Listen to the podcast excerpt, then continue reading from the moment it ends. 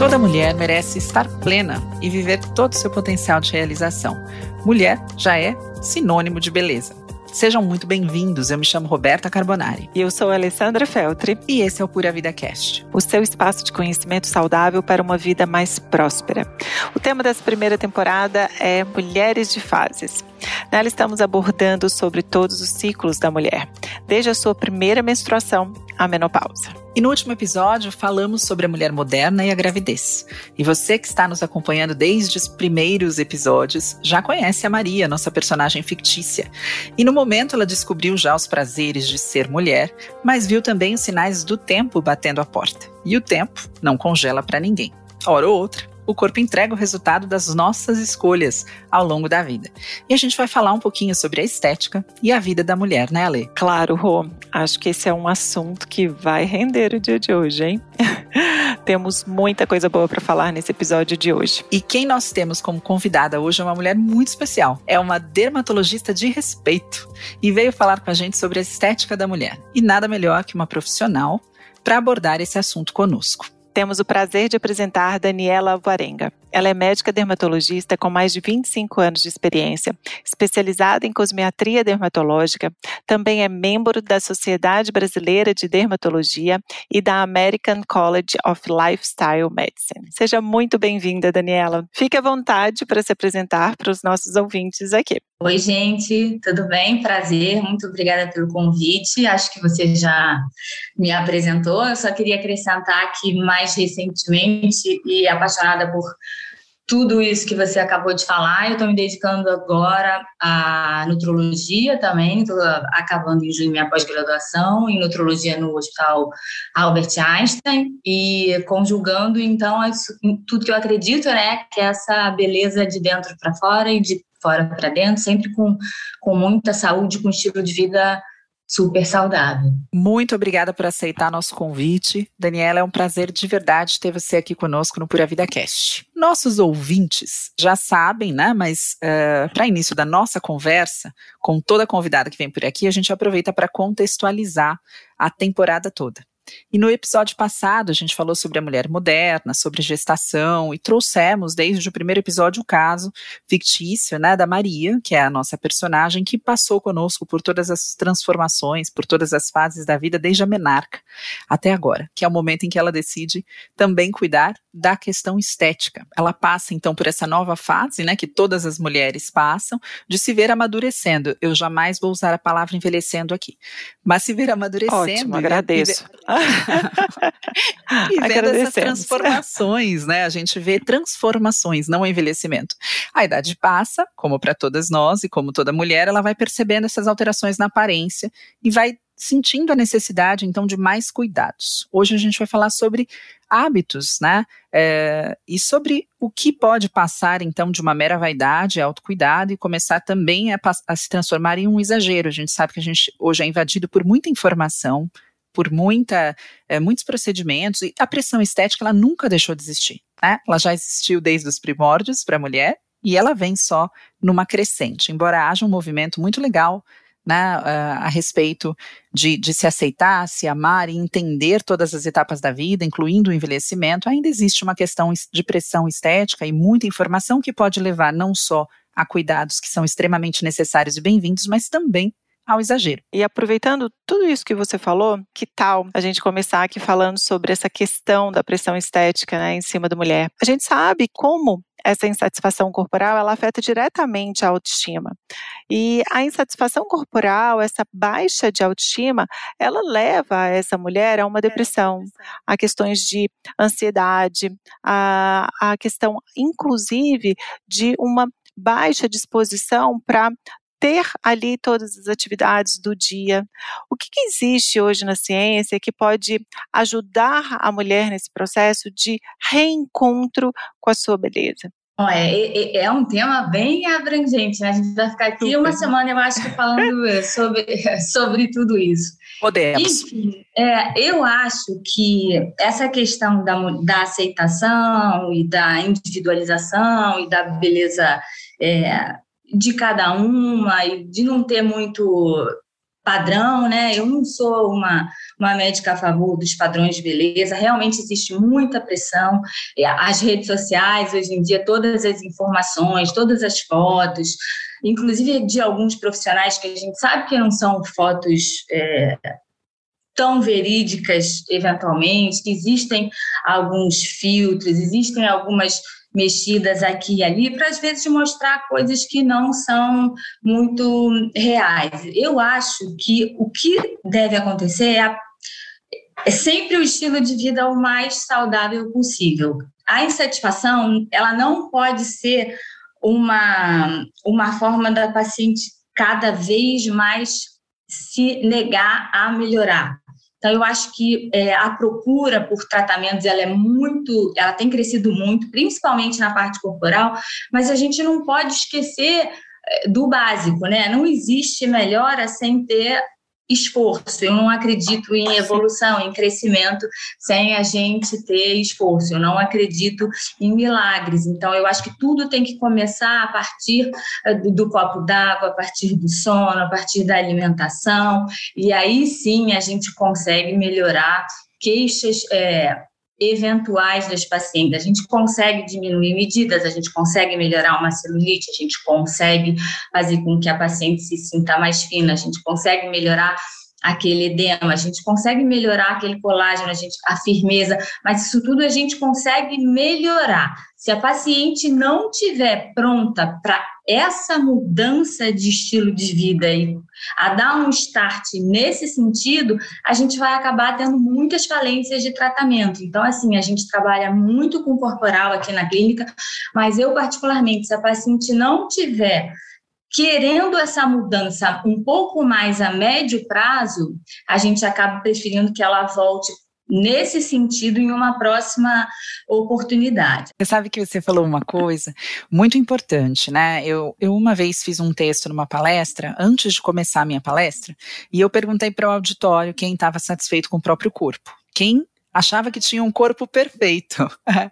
e só eu levantei a mão, só eu levantei a mão falando que meu corpo era perfeito. E aí eu falei, bom, o povo tá aqui achando que eu sou uma metida, né, que acha meu corpo perfeito.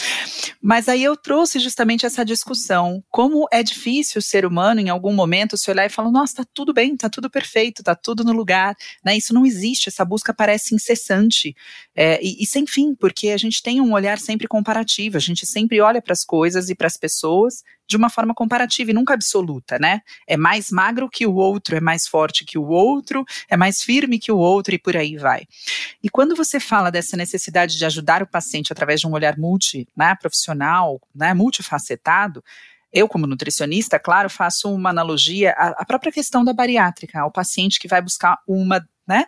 Ele acredita que aquilo é uma decisão que vai mudar de forma definitiva o problema que ele está enfrentando. E a gente sabe hoje que nenhuma cirurgia como essa pode trazer um resultado definitivo, caso não haja uma mudança completa de hábitos. Né? Uma mudança total de hábitos e inclusive de mentalidade, porque não é só o hábito, mas é a mentalidade pronta para acessar aquele hábito. Então, hoje eu recebo muito em consultório pacientes pós-bariátricas que estão enfrentando novamente o mesmo problema que enfrentavam antes de uma cirurgia tão complexa como essa.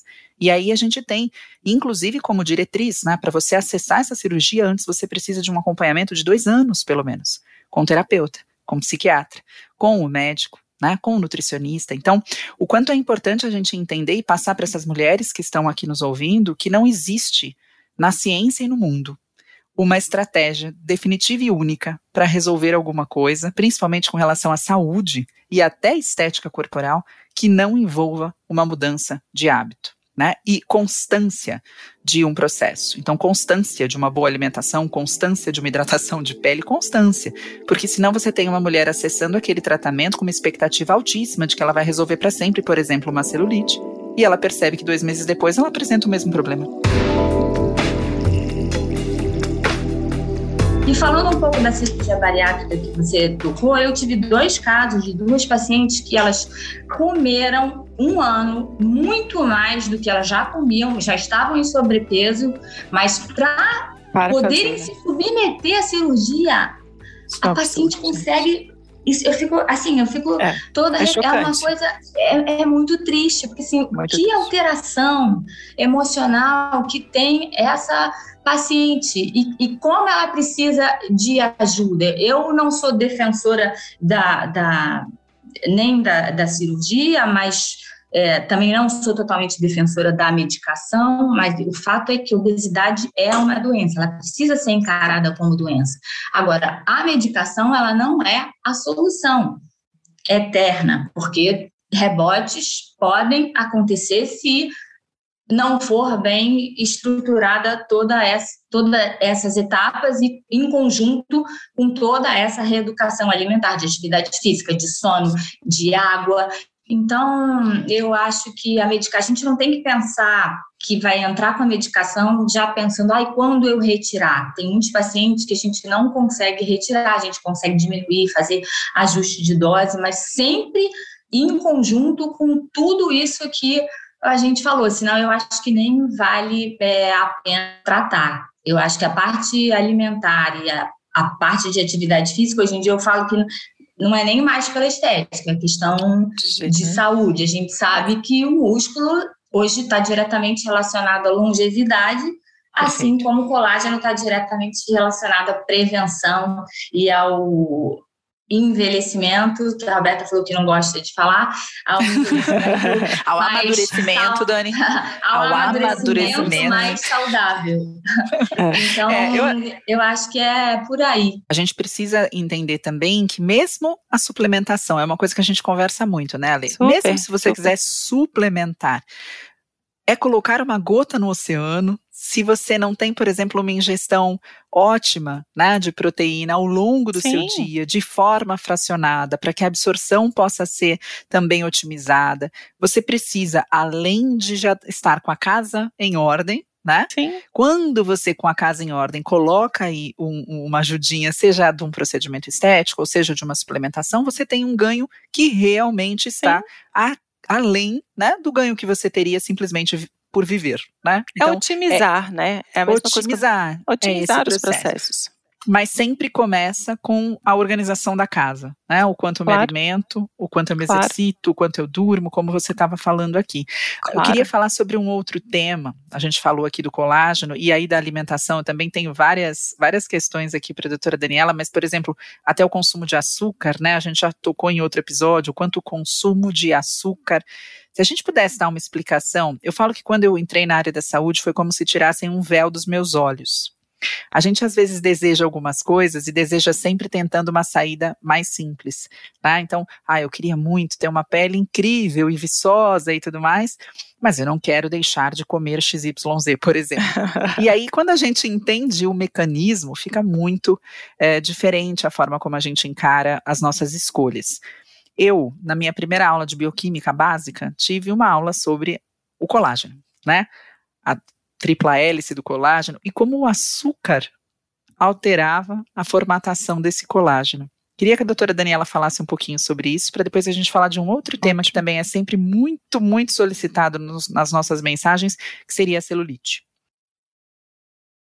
Então, é com relação ao colágeno, é interessante que a gente foi, a, a gente foi observando ao longo dos anos que as pacientes, assim, eu via que algumas pacientes um pouco com um perfil um pouco mais inflamatório, vamos dizer assim, com um pouco um, um sobrepeso, uma paciente que não estava fazendo atividade física regularmente, que se alimentava mais ou menos eh, bem. A gente, apesar dos tratamentos, mesmo os tratamentos de ultrassom microfocado, de laser fracionado, de estímulos de colágeno, a gente via que algumas pacientes respondiam melhor aos tratamentos e outras pacientes respondiam um pouco pior aos tratamentos. Isso me deixava muito intrigada e eu ainda não conseguia muito bem entender por quê. Claro que tem a, a, parte genética, existem outras questões envolvidas. Essa rotina, esse estilo de vida um pouco mais saudável, com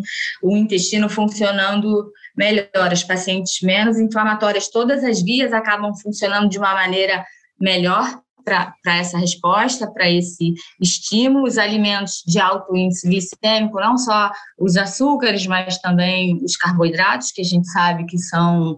Muitas vezes a paciente fala assim: ah, mas eu não, eu não gosto muito de doce, eu quase não como doce, não como sobremesa, mas a alimentação dela é 70% voltada para os, o consumo de carboidratos, né? E a gente sabe que isso acaba aumentando massas, muito. né?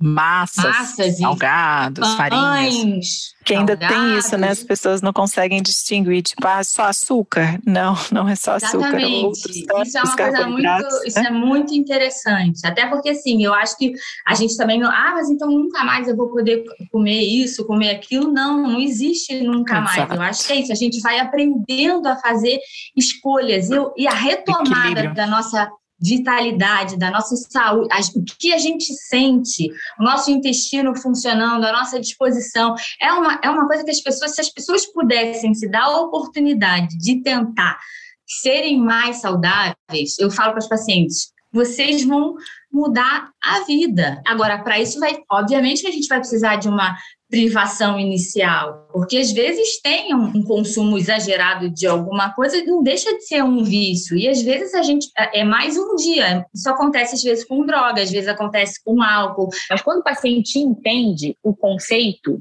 que eu acho que é o conceito da saúde, né, aliado à beleza e à longevidade, eu acho que dificilmente ele vai depois de conquistar o objetivo, ele vai voltar a estaca zero, que eu acho que essa é a principal preocupação que a gente tem que ter, a questão do reganho, porque cada vez que o paciente se submete a todas as estratégias, faz tem as conquistas que ele gostaria, e geralmente precisa de uma cenoura na frente, ou é uma, um evento, ou é um casamento da filha, ou é uma, uma festa, ou é uma viagem, ou é um biquíni, ou vai para um, um, uma praia, ou vai para um barco. Aí, eles, principalmente as mulheres, colocam aquilo na cabeça e fazem o que deve fazer, chegam aonde gostariam e depois dão uma relaxada. Nessas, eu digo que emagrecer e você às vezes ter hábitos um pouco mais saudáveis durante uma fase é mais fácil do que você mudar esses hábitos e manter esses resultados ao longo prazo. Cada vez que a gente volta a estaca zero, a gente não volta a estaca zero. O organismo se acostuma e ele volta a estaca menos um. Aí depois ele volta a estaca menos dois. Vai ficando cada vez mais difícil reconquistar aquele outro ponto em que ele parou da última vez. Então, eu acho que é, essas entre safras de acompanhamento dos pacientes são muito importantes. Não dá para a gente é, abandonar esse tratamento porque chegou no objetivo desejado. É muito importante manter esse objetivo desejado e os objetivos vão sempre se renovando. Cada vez a gente vai ter novos objetivos, a gente vai querer envelhecer é, saudável, a gente vai querer chegar ao 100, mas a gente tem que chegar ao 100 funcionando. Com, funcionante, com músculo. Hoje, a gente viu na Covid como é importante, né? Como a obesidade aumentou a o índice de mortalidade, como a falta de musculatura, a falta da, das mitocôndrias, como os pacientes inflamados, os pacientes mais sedentários tinham menos resposta à tentativa de tratamento. Então, acho que isso tudo veio é, corroborar toda, todo esse pensamento, que eu acho que é um pensamento mais. É, um, pelo menos para a minha realidade é um pouco mais novo, né? Mas que eu acho que tem faz todo sentido. E a outra questão que eu queria que você também abordasse para a gente é a questão da celulite. A gente falou bastante em outros episódios, né? O que seria esse processo, uh, como seria, uh, quais as estratégias em, em, termos de estilo de vida que estão aí à disposição para que a gente possa amenizar essa questão. E que a celulite faz parte, né? Fisiologicamente, naturalmente, do corpo da mulher. Não é um defeito né, como as pessoas costumam colocar, mas ela pode ser, sim, é, um problema quando ela passa a estar ali presente de uma forma exacerbada, ou quando isso traz para essa mulher. Uh, prejuízos sociais até. Ela não quer mais usar um biquíni, ela não se sente mais à vontade com o próprio corpo. E aí a gente sabe que também existem alguns procedimentos que podem contribuir ou amenizar esse quadro, claro que sempre atrelados a todos esses pilares de estudo de vida que a gente vem falando aqui em todos os episódios, mas queria que você trouxesse para a gente quais são hoje os, os procedimentos que são estão disponíveis para essa mulher. É, a celulite, como ela é multifatorial, né, tem várias causas, eu sempre digo, celulite não tem cura porque acaba sendo é, uma doença multifatorial. Mas a gente consegue conquistar grandes melhoras, inclusive na clínica com alguns tratamentos, existem vários graus, a gente tem que avaliar se a celulite tem a ver só com a questão da fibrose, se tem a ver só com a questão da gordura localizada, ou se já tem uma flacidez associada, porque aí as estratégias acabam sendo um pouco diferentes é, nos tratamentos em consultório. A gente gosta bastante do uso da radiofrequência, do uso de ultrassom macro e microfocado, está vindo uma enzima nova que já foi liberada nos Estados Unidos para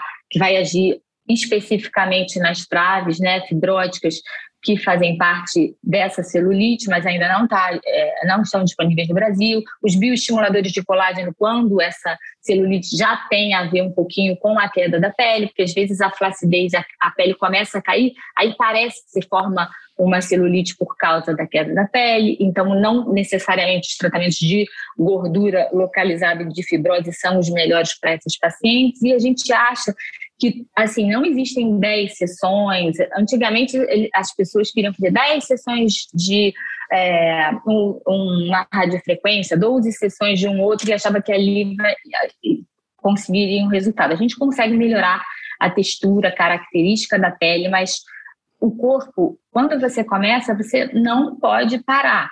Então, existem alguns tratamentos de ataque, que a gente chama, né, para dar uma melhorada para aquela paciente mais é, imediata, mas a manutenção em consultório também é muito importante. Então, assim, a atividade física, alimentação e tratamento em consultório são os três pilares ideais para o tratamento da celulite. Uma monoterapia, dificilmente a paciente vai conquistar é, grandes resultados. Agora, só tratamento em consultório realmente sem aquilo tudo que a gente já falou, no caso específico da celulite, eu acho ainda mais difícil, porque aí sim está tudo envolvido: processo inflamatório, gordura, flacidez, colágeno, textura de pele. E, e assim, é, sei lá, 99% das mulheres têm ou vão ter celulites ou já, já tiveram algum tipo de grau em alguma época da vida, né? A menopausa, uhum. que a gente vai mudando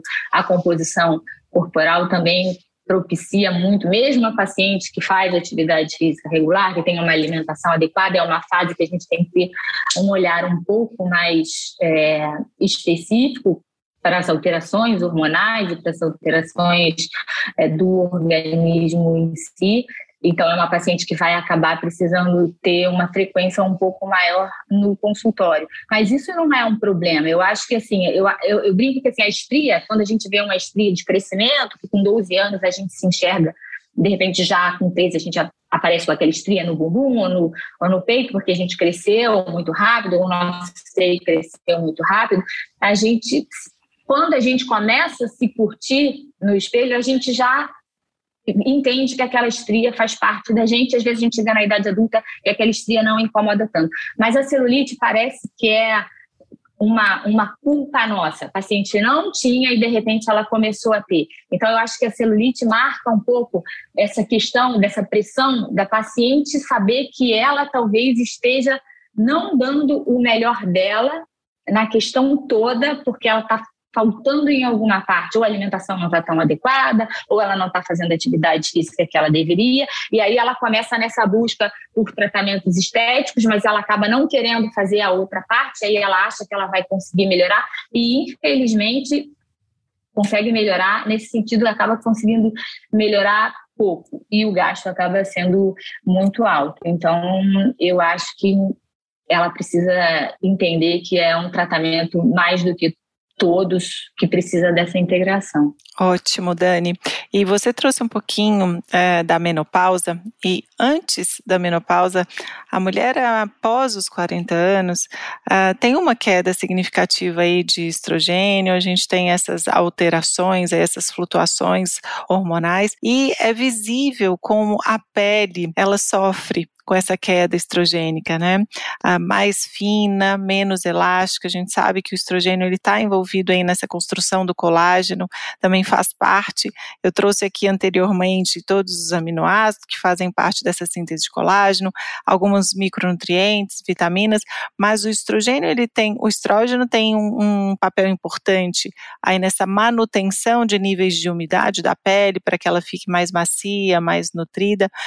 Quais os cuidados que essa mulher que vai passando dos 40 anos, chegando aí na menopausa, que a gente sabe que esse período de climatério, né, ele pode variar de 4 a 7 anos, os cuidados que essa mulher poderia ter para realmente não ter um impacto muito grande nessa elasticidade da pele, nesse tônus da pele, nessa umidade da pele? Eu sou muito defensora do skincare, né? Da, da, eu sou defensora das, das rotinas e em todos os sentidos. Eu sou uma pessoa disciplinada e tento passar isso para todas as minhas pacientes. Então, essa mulher é uma mulher que ainda está um pouco solta, assim. Eu acho que a mulher na menopausa, ela passa por um, por um período um pouco, na pré, desde a pré-menopausa até a menopausa, um período um pouco mais complicado. E os profissionais não estão ainda muito atentos a, a essa mulher. Ela começa a ter algumas alterações de, de sono, de disposição,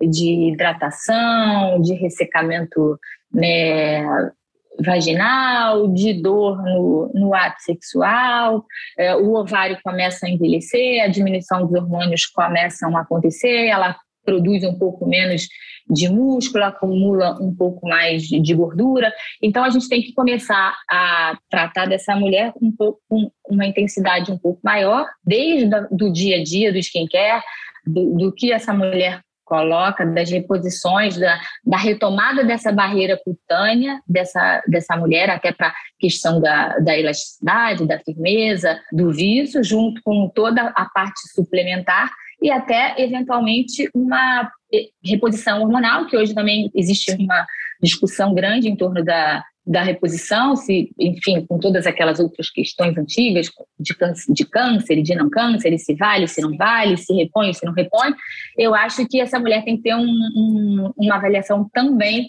globalizada, porque às vezes uma, uma estratégia individual não vai conseguir ajudá-la no que ela realmente precisa. E a gente sabe que existem alguns é, antioxidantes e fitoterápicos que não diretamente são hormônios, mas que vão acabar ajudando a produção desses hormônios que começam a entrar em diminuição nessa fase dessa mulher. E sobre esse cuidado com a pele, você trouxe sobre a forma preventiva, para a gente não chegar nessa menopausa, para a gente não chegar aí nessa pré-menopausa com tanta com tantos prejuízos aí uh, sobre o colágeno para essa firmeza dessa pele.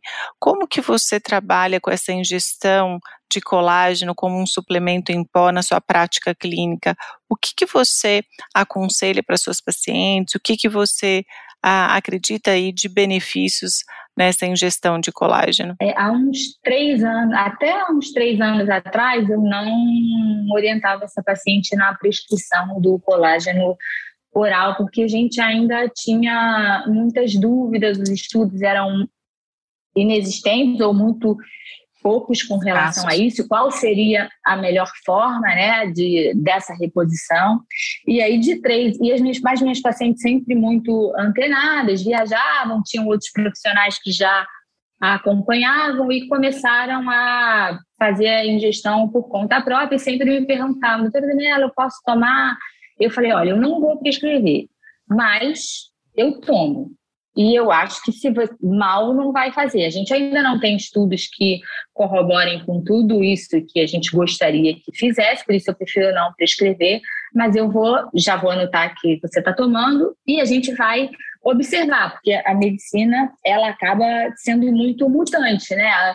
Já, o café já foi vilão, o chocolate já foi vilão, o ovo. O ovo. Então, assim, a gente tem que estar tá sempre estudando e e quando a gente consegue se antecipar um pouquinho aos estudos, que a gente sabe que para um estudo ser liberado, quanto tempo de observação, quantos pacientes, tudo que tem que estar envolvido. Então, eu, eu sempre acho que o profissional antenado, ele está na segurança, na responsabilidade, mas na ousadia também. Se a gente não puder dar um passo, tentar antecipar um pouco tudo isso, é, com segurança e, e, responsabilidade, eu acho que a gente vai estar sempre deixando o paciente um pouco aquém do que ele gostaria. Então, o que eu acabo fazendo para para os nossos aqui, eu acabo fazendo com o paciente sempre sendo muito claro. Então, de três anos para cá, comecei a incluir na minha prescrição o colágeno, até porque ah, também sou apaixonada pelos, estou apaixonada pelos músculos e sendo assim estou apaixonada pelos pelos whey e pelas proteínas, dos pacientes que não conseguem, né, fazer a reposição. Então, assim, acho que nessa estratégia toda a gente consegue em pó em sachê, a gente consegue Sim. otimizar algumas coisas que a gente acredita que o paciente precisa e já mais recentemente com estudos é, comprovando a, a utilização do, do, do, peptídeo, principalmente, de colágeno, né? Uhum. Eu gosto muito do verisol, quando associado com ácido hialurônico, eu também gosto bastante, ou, e com outros aminoácidos, mas é, eu acho que essa reposição in e out, eu sempre fui a favor do in and out, né? Então, assim, eu acho que agora a gente consegue caminhar para um para um resultado um pouco mais satisfatório até quando a gente faz o tratamento out, que é o tratamento no consultório. E a falta um pouco de tempo, né? Porque a prescrição de três anos ainda não é a gente não consegue avaliar tanto e também não tem pacientes usando só isso para dizer que realmente isso foi o que aconteceu de melhor Ótimo. para aquele paciente, Sim. mas a gente sabe que não existe é, monoterapia, não existe tratamento isolado, a gente tem que fazer é, uma associação de, de estratégias para tentar beneficiar o paciente da melhor forma que, que a gente puder. E o que eu vejo na prática é uma melhora na textura da pele e na hidratação Ótimo. daquela pele, porque muitas vezes os pacientes não vão poder fazer estímulos de colágeno na clínica, são todos é, procedimentos caros. E, e como eu acredito desde sempre no skincare, quer dizer, a base da minha dermatologia veio do skincare, numa época que ainda não existia praticamente nenhum aparelho, não existia, estava começando a toxina botulínica 25 anos atrás, é, a gente sempre cuidou da, das peles com as prescrições, com as formulações, com o estudo dos ativos, com essa inteligência é, magistral né, e industrializada que, que a gente fala. E hoje, acrescentando mais ainda toda forma de ingestão oral para ter esse benefício na questão da pele, da elasticidade, na produção de colágeno e todos os outros fatores que a gente falou, desde o intestino até o cérebro. Mas e o botox preventivo? Como que a gente pode ter esse olhar assim? Para que que serve? Quando deve ser feito? Quais são os efeitos desse botox? Porque assim, eu, eu posso falar por mim, porque eu comecei a fazer meu botox, meu primeiro botox foi há 10 anos atrás, foi tarde até, com 35 anos. Eu acredito pelos estudos de hoje que eu comecei tarde. E muita gente me pergunta o que, que eu faço hoje. Eu só faço botox. eu não faço muita coisa. Eu, ao contrário do que eu fiz com a alimentação na minha vida, a alimentação eu mudei aos 24, 25 anos. A, os cuidados com a pele de fora para dentro, eu comecei a ser mais assídua em todos os ativos, creme para isso, para aquilo, aos 40 e 40, 45, tipo o ano passado. Porque eu sempre fui muito relapsa, assim, para poder ficar. Passa o creme do olho todo dia, de manhã e de noite. Passa o creme para dormir, antioxidante. Como eu cuido muito da alimentação, pratico meu esporte, eu estou satisfeita com o que eu vejo. É claro que dá para melhorar, dá, mas eu também tenho muito medo dessa transformação que está acontecendo com as mulheres da minha idade, lindas, maravilhosas, sempre foram, e agora estão se transformando, assim, mais bochecha, mais queixo. Eu não consigo me colocar nessa situação.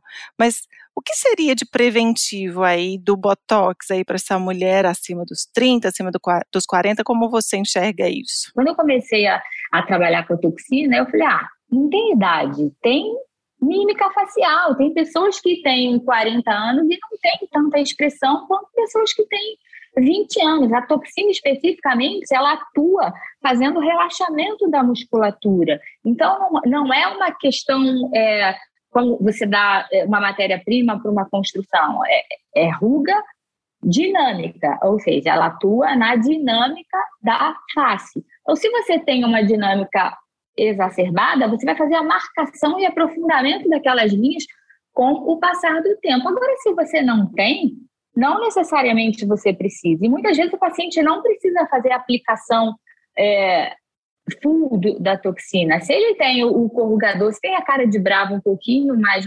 marcado, faz uma expressão mai, maior ali, a gente pode começar inicialmente fazendo aquela aplicação só naquele local, se não quiser nenhuma melhora de abertura é, do olhar elevação de sobrancelha. Então, a prevenção está baseada na dinâmica facial de cada paciente, não tem uma, uma obrigatoriedade e uma idade, tem uma avaliação. E a gente sabe que hoje a gente realmente previne a formação. Eu sou muito a favor da, da, da toxina né, preventiva. A gente geralmente começa a avaliar essas pacientes para isso a partir de 25 a 30 anos. Eu acho que seria uma idade interessante para as pacientes que são mais expressivas, não precisa ser para todas.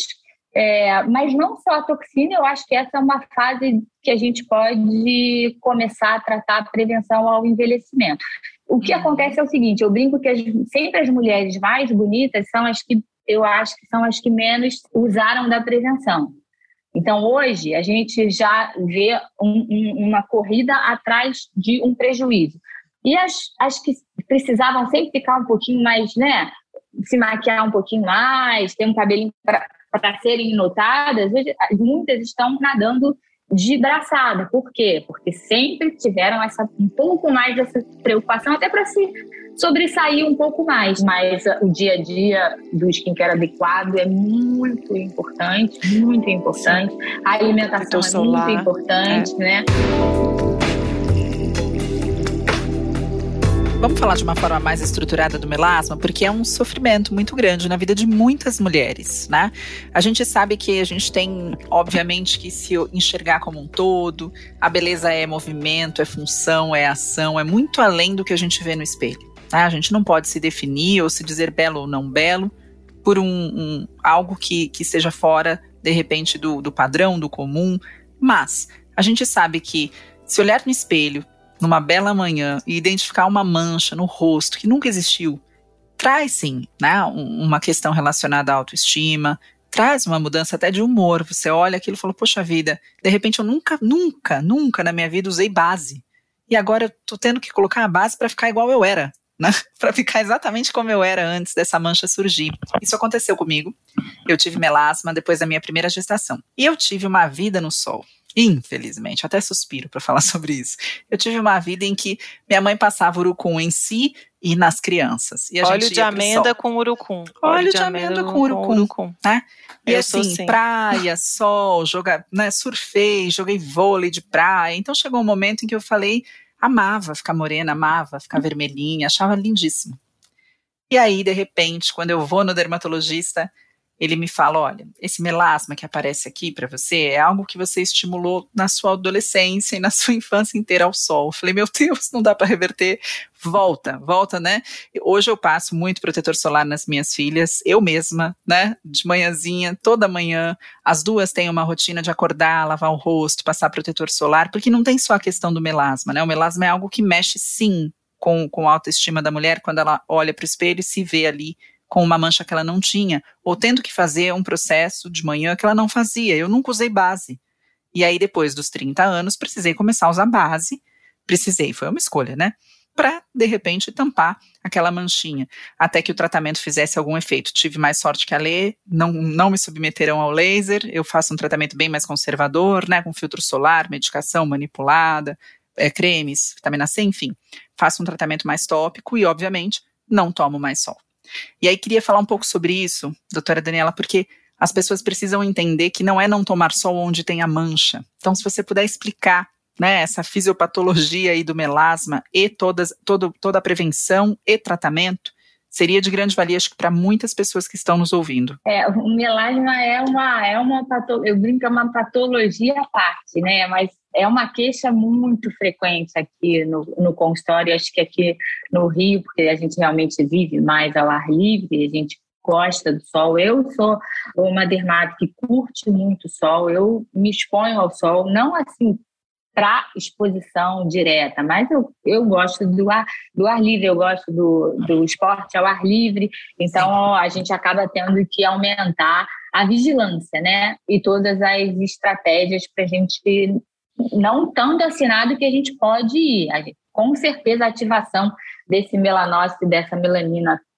pela luz solar é o grande piorador, vamos dizer assim, e desencadeador de um melasma que você começou a, a infiltrar desde cedo na sua infância, sem proteção ou com algumas coisas até para estimular.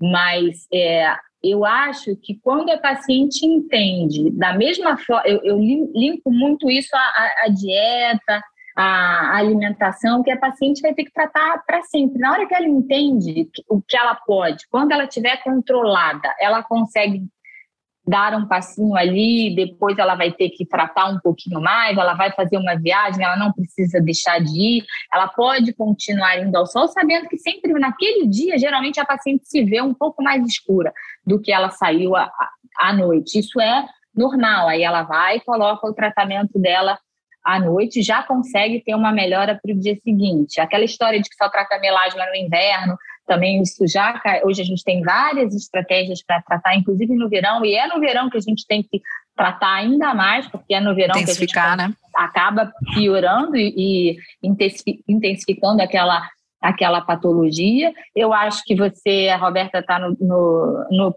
tratamento mais correto para melasma, né? Que é a a questão do, do tópico, da ingestão. A gente sabe que a, a melanina é a, a, nossa célula de proteção e a gente consegue ativá-la com algumas, com alguns suplementos, alguns alimentos. O beta-caroteno é muito importante. Hoje a gente tem filtros solares, entre aspas, é, para a gente ingerir, né?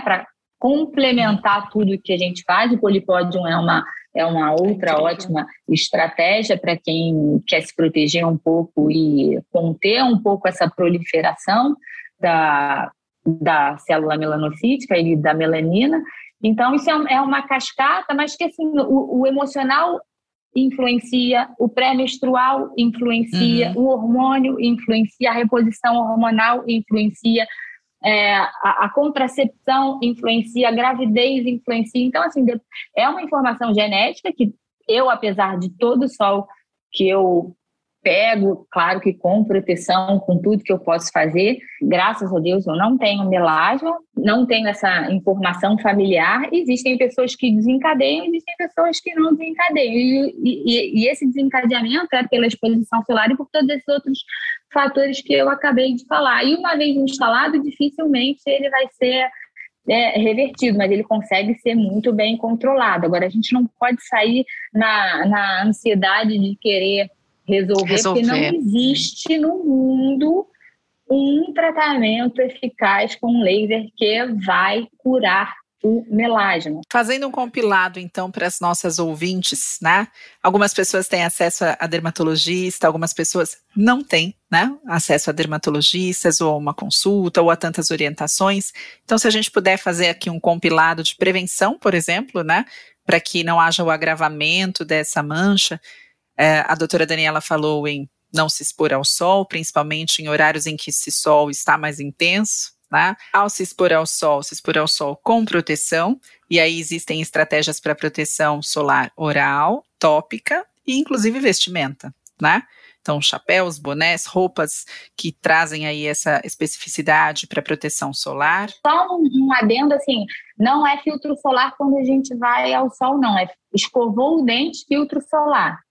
Perfeito. Ficando em casa, saindo, ultravioleta ele ultrapassa vidro, ele ultrapassa é colocar é, o filtro cimento. Como, colocar o filtro como creme dental, né? Exatamente. A luz é. do celular, hoje a gente já sabe que essas luzes também estimulam é, o, o, nosso pigmento, o uhum. secar o cabelo com aquele vento quente, o banho muito quente, com aquele bafo, tudo que aquece muito acaba estimulando. O pigmento e deixando uh, o melasma mais refratário eh, com relação ao tratamento. Então, secador de cabelo, não botar aquele vento todo diretamente no rosto, né? Tentar preservar bastante o rosto. Eu tô aqui já com dor no coração, que agora você falou secador de cabelo. uma de coisa. É, não, você falou secador de cabeça, eu tô pensando na sauna, Lê. Não dá mais para fazer sauna. Eu seria paciente da Dani assim, Dani, eu tomo sauna quase todos os dias. a única coisa que me relaxa, porque tá eu não vou tomar. Eu não vou tomar Rivotril, eu não vou tomar Blue Calm, vou tomar biomagnésio. Ah, Blue Calm, verdade. E preciso fazer minha sauna para relaxar o corpo. A gente fica sentado o dia inteiro, trabalhando de 8 às 10 da noite. Eu, é, mas meu melasma está controlado, eu já, tô, já tenho um ano e meio que eu cuido dele, ele está entrando no eixo. É, se você tem a, assim, não que não possa fazer, mas são a paciente precisa entender que são, assim como tem estímulos glicêmicos, liberação Sim. de insulina fora do horário não é bom, o paciente precisa entender as coisas que podem vir a prejudicar o tratamento. Sim. Mas se você tem controle e entende de tudo isso, quando você chega da sauna, imediatamente depois você coloca o rosto numa ducha fria. fria. Se tiver ducha fria dentro Sim. da sauna, você, você de vez em é, quando molha o rosto. Exatamente. Quando chega, você faz a sua higiene e coloca o ativo, um ativo interessante com esse fim, inclusive porque a sauna abre os poros, então possibilita que os ativos penetrem melhor Mas... na pele. Então, assim, o tratamento vai ser melhor, o tratamento que você fizer logo após a, a prática da sauna. Então, assim, tudo é uma questão de inteligência com de equilibrar, né? de vida. Eu não como paciente. açúcar, controlo meu estresse, durmo bem, uso filtro, tomo meus, tomo um polipode, já tomo piquenoginal e olho lá e por aí vai. É. Sim, tá tudo certo. A gente está chegando ao fim, não querendo chegar, mas chegando, porque a gente poderia fazer mais umas 12 consultas com a doutora Daniela aqui, que está muito fim. gostoso. Sobre beleza Exato. não tem fim. Beleza. E muito gostoso receber essas informações, né, de uma forma extremamente é, é, consciente e, e, e, segura. Acho que isso é muito legal, a gente poder transbordar essas informações para os nossos ouvintes, né, de uma profissional tão renomada, uma profissional é, que realmente tem aí um conhecimento muito incrível a respeito de tudo que a gente está questionando aqui, que vai além né, da parte dermatológica. Acho que ela tem um conhecimento que agrega aí junto com a alimentação, até pela especialização em nutrologia. Então, meninas, ouçam esses conselhos. A gente vai abordar um último tema, se a doutora Daniela puder, que é a queda de cabelo, porque eu acho que tem muito a ver com tudo que a gente falou aqui. É muito comum a paciente chegar no consultório e falar: meu cabelo está caindo, me dá alguma coisa para tomar? E aí, de novo, a gente tem uma série de questões que influenciam aí na produção, né? É, dos fios, na saúde do folículo. Então, se você puder falar um pouquinho dessas questões relacionadas à saúde do cabelo, a saúde dos fios e as questões que vão além apenas, né, do que tomar, o que procedimento fazer. Olha, queda de cabelo é, um, é uma outra seara, né? Exato. É, aqui tá, é um outro podcast, é, Rô. Exato, eu sei, eu sei. E é, e, é, e é difícil, porque, nossa, esse então é, acaba sendo uma, uma válvula de escape né, de várias outras áreas do nosso do organismo, de coisas que a gente está passando, orgânicas, emocionais. Então, aí a gente tem que estar bem atento. Só que, diferente do, do tratamento do melasma, dificilmente a gente vai com um tratamento acabar prejudicando a paciente. A gente pode uhum. não ajudar tanto se a gente não fizer o diagnóstico mais correto das patologias capilares, né? Uhum. Mas é, dificilmente a gente vai causar algum, algum dano para essa paciente. Então, assim, queda de cabelo, nossa, queda de cabelo, é, falando aí da, da alimentação, começa a nossa as nossas primeiras perguntas para a paciente, né, a respeito do estilo de vida, o que que ela come, como que ela dorme, como é que estão os hormônios, se ela já faz alguma coisa, se ela usa algum antibiótico, tudo isso pode é, prejudicar, causar queda de cabelo. Como é que está o estresse, como é que está o trabalho, se ela tem história familiar de alopecia, de alopecia na família, se ela tem coceira no, no dia a dia, se ela tem descamaçãozinha se ela observa descamação de couro cabeludo, se ela tem oleosidade na pele no couro cabeludo, se ela nota que isso piora com algum tipo de alimentação ou quando ela está mais estressada. E aí é, um, é, é, muito, é muita coisa para a gente perguntar para essa paciente. É, a gente acaba, como, como em clínica dermatológica, a gente cuida mais do, do couro cabeludo, né? E da saúde interna desses fios e desse folículo, a parte de fios a gente acaba deixando mais para para estética capilar e para reconstrução, mas acredito sempre que quando a gente tem uma, uma, uma boa alimentação, uma boa suplementação, se a gente tem a dosagem daquelas vitaminas todas que são importantes, do complexo B e dentre outras que são tão importantes para a saúde do capilar, é, o que a gente precisa entender é que às vezes a paciente acha que ah, eu quero um, um eu quero um, eu uso um shampoo para queda de cabelo. Isso assim, não existe shampoo para queda de cabelo, tá, gente? Então, bom, existe você pode bom, você bom. pode usar, você também pode usar um shampoo estimulante do couro cabelo para aumentar um pouco essa vascularização. Você pode usar um shampoo para dermatite seborreica, para diminuir um pouco dessa descamação e dessa oleosidade. Isso sim pode ajudar a piorar essa queda de cabelo, mas infelizmente shampoo para queda de cabelo é como terapia única não não existe. Então a gente acaba é, orientando a paciente, a paciente com queda ela precisa ser investigada para a gente ter um melhor diagnóstico. O exame de sangue nessa situação é muito importante para a gente uhum. poder dar uma olhada internamente nessa paciente, nesse equilíbrio todo, a parte alimentar, o que, que ela faz, o que, que ela come, como que ela come, é também muito importante. O intestino é importantíssimo